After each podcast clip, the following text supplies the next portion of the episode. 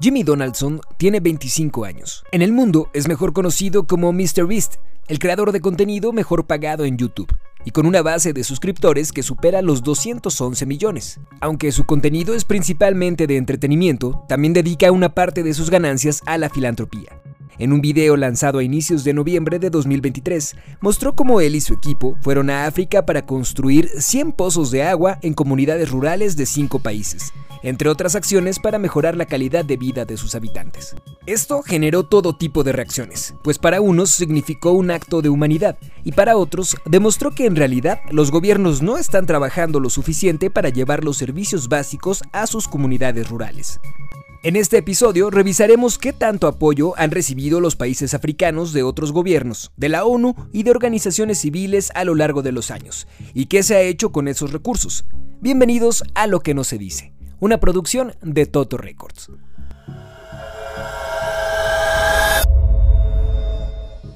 MrBeast gasta miles de dólares en la producción de su contenido para lograr el alcance que lo ha llevado a la fama. Hizo, por ejemplo, un video en el que puso a competir en diferentes pruebas de agilidad, habilidad y destreza a una persona de cada país del mundo por 250 mil dólares. El resultado, 142 millones de visualizaciones. También recreó, pero sin violencia, el juego del calamar, la polémica serie de Netflix. Ese video tiene 532 millones de reproducciones, por los que el youtuber ingresó a su cuenta cerca de 1.6 millones de dólares. ¿Cómo sabemos esto? YouTube paga un aproximado de 300 dólares por cada 100.000 reproducciones. Solo necesitamos multiplicar la cantidad total de views por 300 y dividirlo entre 100.000. Pero eso ya lo hicimos por ti. Regresemos a lo que nos ocupa. MrBeast ha diversificado sus ingresos en diferentes productos, desde ropa hasta Feastables, aunque por supuesto su fuente más importante de dinero sigue siendo YouTube. A la par de su canal principal tiene Beast Philanthropy, con el que se propuso ayudar a las personas que más lo necesitan, apoyado por supuesto en patrocinadores que financian sus videos. Así, ha asistido a los damnificados de tornados y huracanes, ha donado prótesis a personas con discapacidad y operaciones para que cientos de personas recuperen la vista o el oído.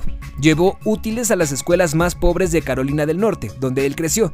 Y por supuesto, como decía al inicio del episodio, llevó agua, electricidad, zapatos, balones, útiles escolares y transporte a las comunidades más necesitadas de África.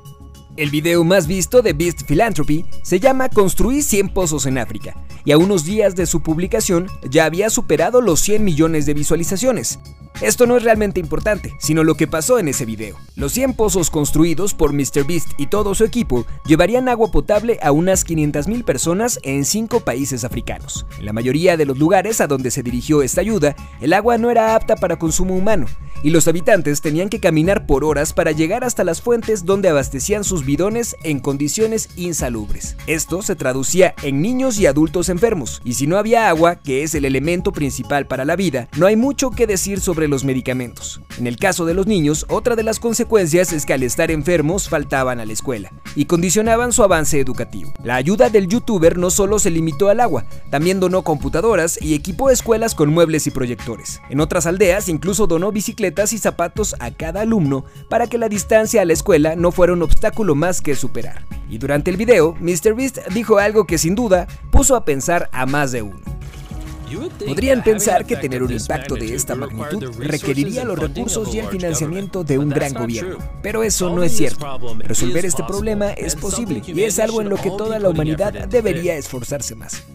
Esto nos hizo ir a los registros sobre la cantidad de ayuda que reciben los países africanos para resolver sus principales problemas. Y es que, por ejemplo, en Kenia, donde se desarrolla buena parte del video de MrBeast, los legisladores, además de su salario, reciben una subvención de 33 mil dólares al año para cambiar su automóvil, mientras una persona promedio en las aldeas más pobres trabaja más de 8 horas trasladando bidones de agua varios kilómetros para ganar solo 7 dólares al día. Esto se refleja, por supuesto, en su índice de desarrollo humano, un indicador publicado por Naciones Unidas basado en la calidad de vida de sus habitantes, tomando en cuenta factores como la salud, educación y esperanza de vida. Kenia es el lugar 152 de 191, y en ese ranking son los países africanos los que ocupan casi toda la parte baja. Otro ejemplo de la mala distribución de los recursos es Níger, uno de los países con más oro y uranio en el mundo.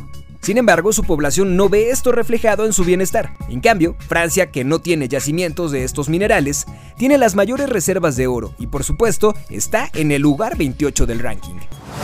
Aprovecho para invitarte a escuchar Francia, Níger y el uranio, un episodio donde te cuento cómo es la relación de la potencia europea con los países africanos que fueron sus colonias.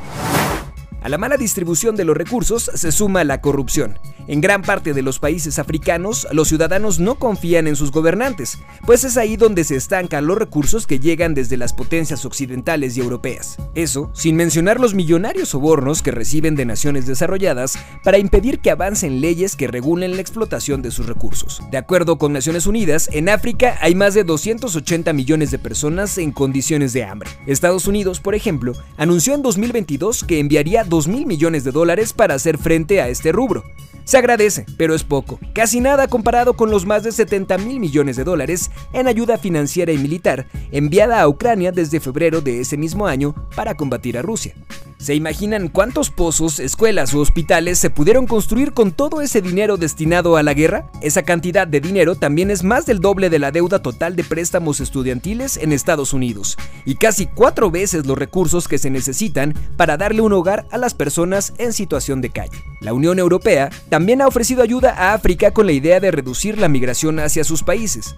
Sin embargo, de los 28 mil millones de euros destinados entre 2014 y 2020 por la Comisión Europea a este asunto, 10 mil millones se entregaron a España para la construcción de vallas en sus costas y la ampliación de los centros de estancia temporal para migrantes. Y a eso hay que sumarle la propuesta de los europeos de construir fábricas de sus productos en África sin pagar impuestos, con la premisa de llevar empleos y mejorar la calidad de vida de los locales y así reducir la migración. Las letras pequeñas de la propuesta eran que los países africanos solo verían el 20% de las ganancias generadas y los europeos se llevarían a casa el 80%.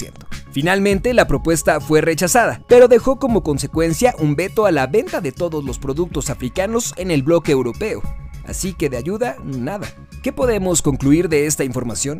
Que los intereses económicos de los gobiernos y organizaciones siempre estarán por encima de las necesidades humanas y que solo aquellos que se atreven a desafiarlos podrán cambiar el destino de los más necesitados. Sé que es raro que un youtuber tenga que hacer todo esto, pero alguien tiene que hacerlo y si nadie más lo hace, nosotros lo haremos. Existen ONGs en todo el mundo que llevan años reuniendo recursos para combatir la pobreza y la hambruna en África, quizá con menos visibilidad que MrBeast, pero eso no le resta mérito a una labor que pocos están dispuestos a hacer, pues son ellos quienes mantienen viva la esperanza de ver un mundo más equitativo y solidario.